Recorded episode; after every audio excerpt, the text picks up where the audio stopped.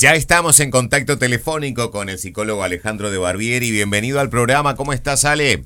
Un placer. Hola, ¿cómo estás, Robert? ¿Cómo estás, Natalie? Un gusto, gracias por la invitación. Bueno, acá tenemos eh, varios temas para abordar. Primero, eh, el tema del regreso eh, a las clases, aparentemente en un ámbito cuasi normal.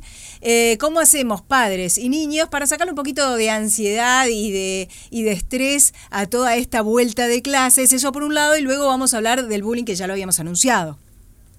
Bárbaro.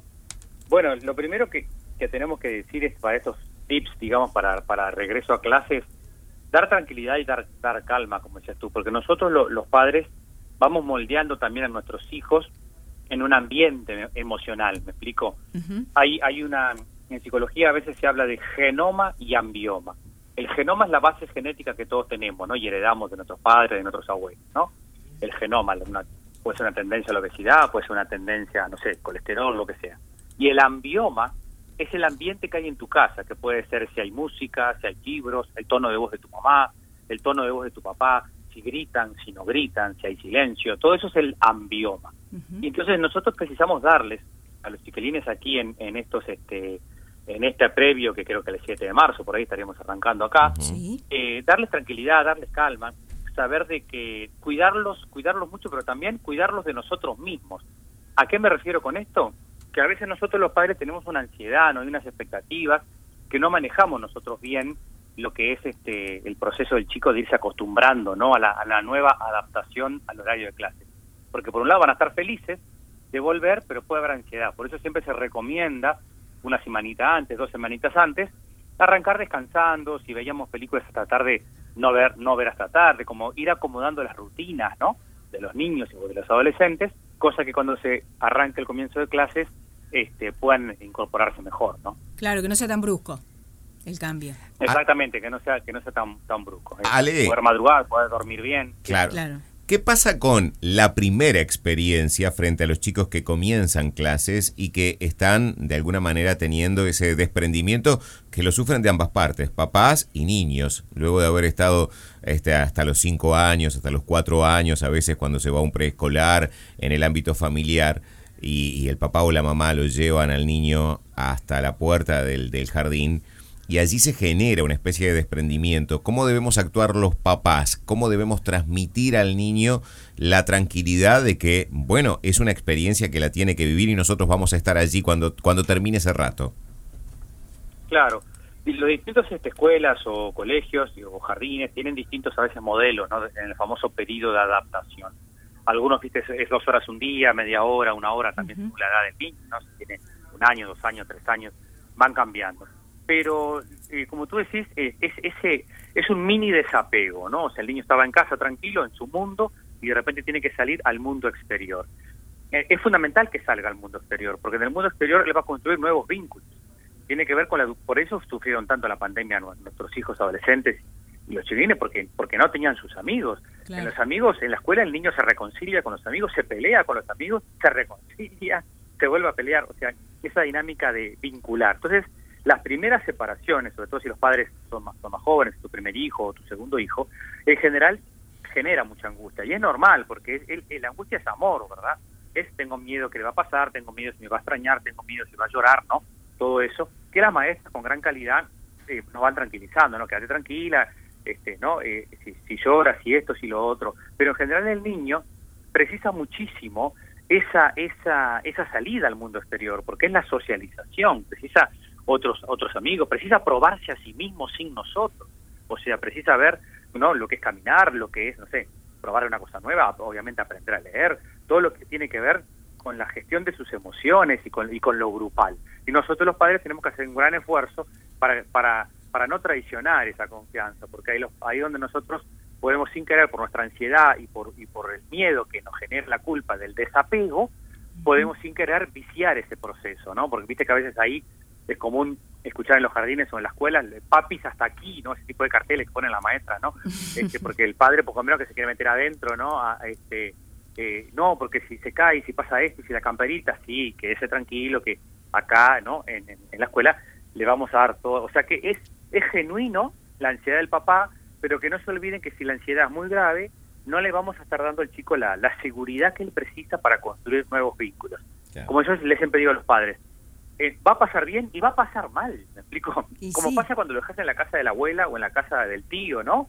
Que se puso a llorar y bueno, y, ahí con un juego lo consolaron. Entonces eso es un poco el, proceso nuestro también como, como padres, de dejar crecer a nuestros hijos, de darles confianza, de darles seguridad y que vayan estableciendo otros vínculos en, el afuera, ¿no? Y que la adaptación en, verdad, y, y yo esto lo digo por experiencia, muchas veces es más para los padres que para los hijos, ¿no? Sí, e, es un combo de los dos. O sea, uno, uno, uno ve que padres, sobre todo hoy, eh, bueno, en mi libro Educar sin culpa hablé mucho de eso porque los padres de hoy tienden más a la sobreprotección. O sea, tenemos miedo de dejar a los nenes, nos cuesta dejarlos, sufrimos. Entonces, claro, aparte a veces nos enojamos con las maestras, toda esa fragilidad del adulto. Pero los propios chiquilines disfrutan muchísimo, lógico, este, van estableciendo sus vínculos, tienen otros espacios, ¿no? Este, eso, eso es fundamental. y bueno, por eso nos, nos extrañan, ¿no? Y, y extrañar es lindo. Bien, hablando este, y pasando al tema del bullying, que es un tema que, que es importante atender. Em, capaz que estaría bueno también dar algunos consejos útiles para darnos cuenta y trabajar justamente en la prevención, a qué estar atentos. Bueno, eso es muy importante, Natalie, porque eh, hace unas semanas se puso esa noticia triste, ¿no? Del chico este, en Estados Unidos que se suicidó. El bullying, no es lo, lo que los psicólogos siempre planteamos, eh, de alguna manera es un diagnóstico grupal. O sea, el, bullying no es una, una agresión puntual, me explico. Una agresión puntual que hay la salida del colegio, de la escuela, fulanito le pegó a menganito. Eso es una agresión puntual. El bullying es cuando es un acoso permanente en el tiempo, me explico, de una persona que está en una situación de vulnerabilidad. Y hay tres grandes actores, el, el acosado, el acosador o hostigador y los espectadores. Son los tres, este, los tres actores o los tres roles que hay en el, en el bullying, que todos son víctimas, no solo víctima el acosado, ¿no? obviamente que es el que recibe la, agresión física o la agresión verbal, lo que sea, ¿no? El que agrede también es víctima porque no puede regular sus emociones de una manera, de una manera sana.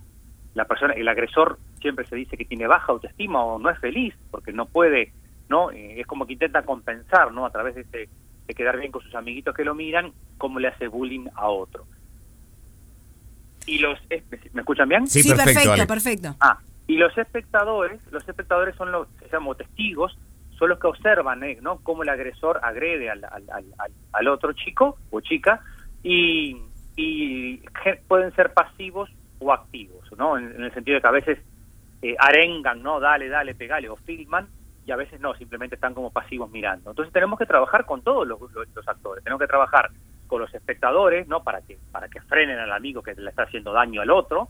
Tenemos que trabajar con el que agrede para que maneje distinto sus emociones y no no no haga bullying, o sea, la empatía, la amabilidad, la, negociación, este, el autocontrol y la autorregulación emocional. Y tenemos que trabajar también con la víctima, que, que es el que probablemente venga a casa, que es lo que tú me, preguntaste, Natalie, los síntomas que puede traer el chico que sufre de bullying, puede, por ejemplo, llegar a casa con, con sin los útiles o con la, no sé, la túnica rota, ¿no? O, le dice que los útiles se le perdieron, de repente no se le perdieron, lo que pasa es que se lo sacaron, o bueno, se queja de dolores físicos, no duerme bien, se mantiene alejado de los amigos de la escuela, se le va mal en la escuela. Esos son los síntomas que podrían ser importantes estar atentos. Y también no caer como padres a veces en, en, un, eh, en un autoritarismo de, a veces nosotros si somos padres demasiado rígidos, este, hace todo lo que te dice tu abuelo o hace todo lo que te dice tu madre, que podemos no habilitar que nuestros hijos nos digan lo que no les gusta, ¿me explico? O sea, muy importante que tu hijo pueda decir lo que le gusta y también lo que no le gusta, ¿no? Lo que me hace mal, lo que me duele, lo que me enoja, para que él pueda mañana, si está sufriendo una situación de bullying, la pueda verbalizar este, en, familia y se puedan tomar las medidas, ¿no? Ale, vos hablabas de quién puede llegar a ser víctima, pero también identificabas esos tres roles, ¿no? Dentro de una situación de bullying.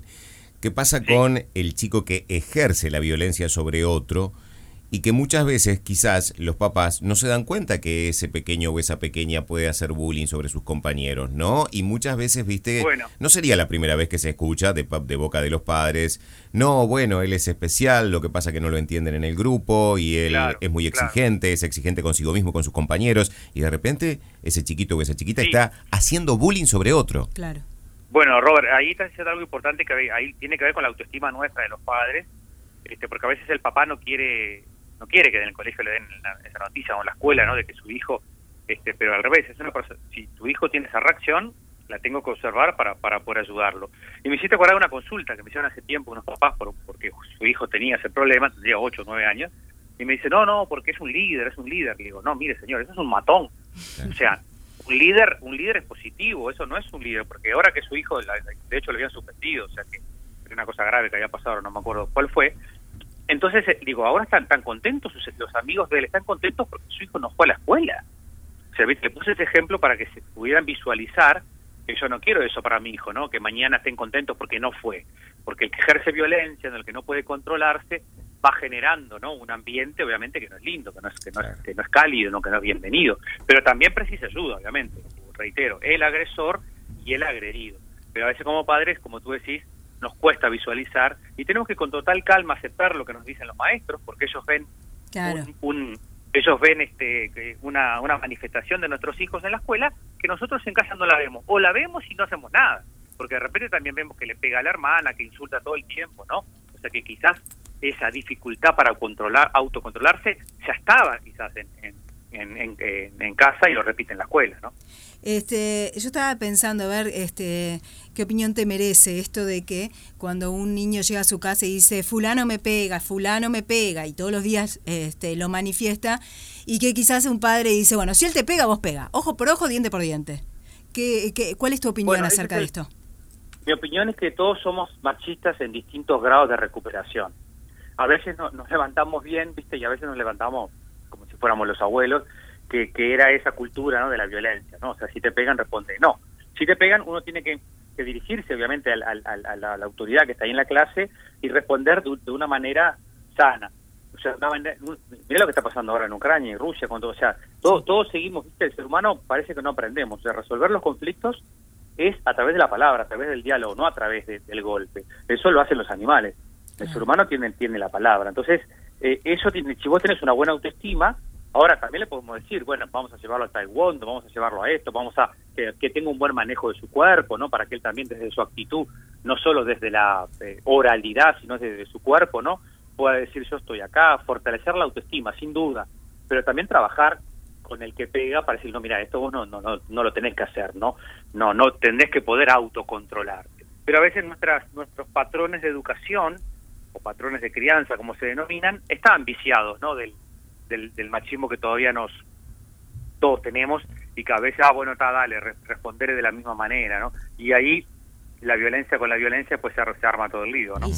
Ale, ¿qué sugerencia le brindarías en este caso a otro protagonista de esta situación, que es la maestra o el maestro? Porque viste que en lo que tú narrabas de este chiquito de los Estados Unidos que tomó la decisión de suicidarse, se puso mucho en tela de juicio por qué los maestros, que seguramente fueron testigos. Y que juegan un rol importante. Obviamente, no habían actuado a tiempo. Y, a veces a veces también está ese rol del maestro de quizás no percibe la gravedad del asunto y le resta trascendencia pensando, bueno, son cosas de chicos, son cosas que esto habitualmente pasaba antes, va a seguir pasando. ¿Qué sugerencia le darías a un maestro que nos esté escuchando en este momento? Yo soy un gran defensor de los maestros o sea, yo trabajo todas las semanas con maestros. Ayer estuve acá en Ciudad de la Costa con 50, el otro día estuve en Punta del Este con 150. O sea, yo a veces veo 200, 300 maestros por semana, mínimo. O sea que conozco lo que hacen. Puede ser que a algún maestro se le pase, pero en general no. Yo lo que sí suelo este, hacer un, tiro, un tironcito de orejas con cariño para que no se enojen, es a los directivos de los centros educativos.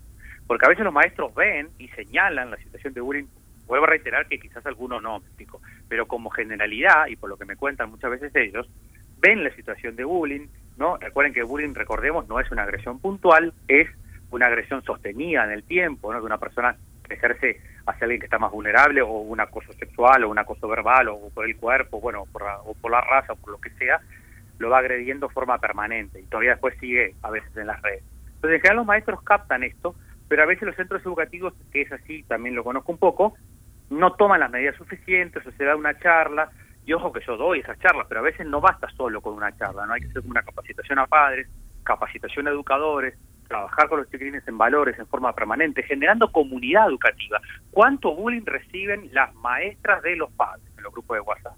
¿no? de, fíjate que esto, fíjate que lo otro, no todo el tiempo como cuestionando, no como agrediendo los padres a, las maestras. Entonces, creo que, que todos tenemos que cambiar, que todos tenemos que hacer cosas distintas para generar un poquito más de comunidad y de empatía. Pero los maestros tienen que visibilizar esto, tienen que identificarlo y tienen que avisar a las autoridades. A veces en algunos colegios y escuelas hay algún protocolo de, bullying, eso es muy poco todavía en Uruguay por lo que sé, pero parece que se está creciendo en esto, ¿no? De, de armar un protocolo de, para ver cómo, cómo actuar y, y a veces los directivos reciben la demanda de, de, de, los, de los maestros y, dicen eso que decías tú, Robert, ah, bueno, está, son cosas de chicos. No, pero fíjate cómo terminó este niño. O sea, una, una situación de alerta permanente para un niño, esto los psiquiatras lo explican muy bien, genera en el cerebro una situación de estrés. Entonces, ese niño que está pensando que me van a pegar, que me van a tirar la moña, ¿no? Que me, que me robaron la mochila y que no me la entregaron, ¿no? Imagínate eso. Entra a la clase y le roban la mochila, ¿no? O le roban la cartuchera o le roban cualquier cosa están dos tres horas para devolvérsela. Ese niño ese día perdió todo el día. No está con atención, no está concentrado, está angustiado. Entonces, un chico angustiado, un chico en alerta, ese cerebro no tiene capacidad para concentrarse y para aprender. Y puede tener este, conclusiones a largo plazo, una, una, una situación de estrés permanente. Por eso es muy importante darnos cuenta que precisamos un poquito más de, de convivencia y de, y de y bueno, y de hacer todos nuestra parte para cambiar esto, ¿no? Eh, yo pensaba ahora cuando vos decías, ¿no? Y va en la misma línea, esto de que cuando hablamos, porque se habla mucho en los últimos tiempos de la palabra inclusión, y que desde los eh, las escuelas, los colegios, están este, hablando justamente de este tema, de la inclusión, pero que sea un tema de, de fondo, no que quede no superficialmente hablando o este, que sea simplemente eh, un tema protocolar, digamos, el tema de la inclusión. Sí, sí, sí, sí. Totalmente. Los filósofos tienen una frase que yo la repito siempre. Dicen, el valor se ve en la acción. O sea, si yo quiero a mis hijas, mis hijas se van a dar cuenta por lo que hago con ellas. No basta con que les diga, no, pero mira que te quiere y le mando un WhatsAppito por tres, ¿no? O sea, se tienen que sentir queridas por lo que yo hago por ellas todos los días, ayudarlas en lo que sean los deberes, llevarlas a la escuela, traerlas, o sea, y esto también tiene que ver con las instituciones, o sea, ¿qué hacemos en forma concreta, ¿no? Para ayudar a la prevención, para ayudar a identificar y para ayudar a cambiar. Y yo creo que un taller puede servir, pero me parece que hay que hacer algo en forma sistemática, ¿no? Para ayudar a mindfulness, poder dar talleres de gestión de conflictos, de negociación, ¿no? Eh, de un montón de cosas que podrían hacer para promover como una cultura anti-bullying, una cultura de la paz, una cultura de la no violencia, una cultura de la buena convivencia, ¿no? Inteligencia emocional, pero que incluya a padres, a directivos y que incluya a los adolescentes. Este, yo en estos días he visto en Instagram algunos testimonios de, de influencers, ¿no? Como se dice ahora, actrices o, músicos que cuentan a veces del bullying que sufrieron cuando, cuando, eran niños y cómo eso los hasta hoy los, los, los, persigue y los angustia. Entonces eso realmente tiene que ver con la salud mental de nuestra sociedad. Para finalizar, eh, leo un mensaje, el autor de este mensaje me pide reserva en su número y en su identidad, pero dice, el, bully, el bullying existió y va a existir, la amenaza pasa incluso en los trabajos ¿eh? a veces hay que captar eh, este tipo de situaciones. Yo sufrí bullying y lo hice también como niño sin darme cuenta. Ahora en los trabajos me doy cuenta y no lo hago, pero me pasó y me amenazaban. Si, si en, los trabajos se llama este acoso laboral. Exactamente. Pero, o mobbing. Pero lo que lo que probablemente se refiere a nuestro oyente incógnito, digamos, mm. Es que alguna alguna broma todos hicimos cuando éramos niños. Pero otra cosa, por eso vuelvo a aclarar, esto es una conducta de agresión que se que se sostiene en el tiempo. Esto vendría a ser como la novedad del claro. O sea, se mantiene en el tiempo, es una pelea, se sigue después en las redes sociales, cosa que en nuestra época no estaba, ¿no? Ahora vos tuviste una discusión en el colegio o en la escuela y en Instagram o en WhatsApp te siguen mandando mensajes. O no te hacen participar de grupos, o no te invitan a un cumpleaños, o sea, sigue, ¿no? La parte como el acoso sigue en las redes y eso, las pantallas realmente han hecho mucho daño en este sentido también, porque las pantallas van generando, este no me invitan, si ustedes, mis hijas ya son más grandes, pero me acuerdo cuando eran adolescentes, no sé si ustedes conocen estos ejemplos, que vos sí puedes llamarla, y dicen, no, no, le mandé un mensaje, ¿no? O sea, es una generación que se manda mensajes, no se llaman por teléfono. Entonces, también eso hace que, crezca, viste, me dijo lo que le dije y todo ese ron, Claro. Alejandro, muchísimas gracias como siempre por estar en contacto con Monte Carlo, sus órdenes. Hasta un próximo encuentro. Un abrazo, gracias. Abrazo grande. El psicólogo Alejandro de Barbieri nos acompañó en la tarde de Monte Carlo.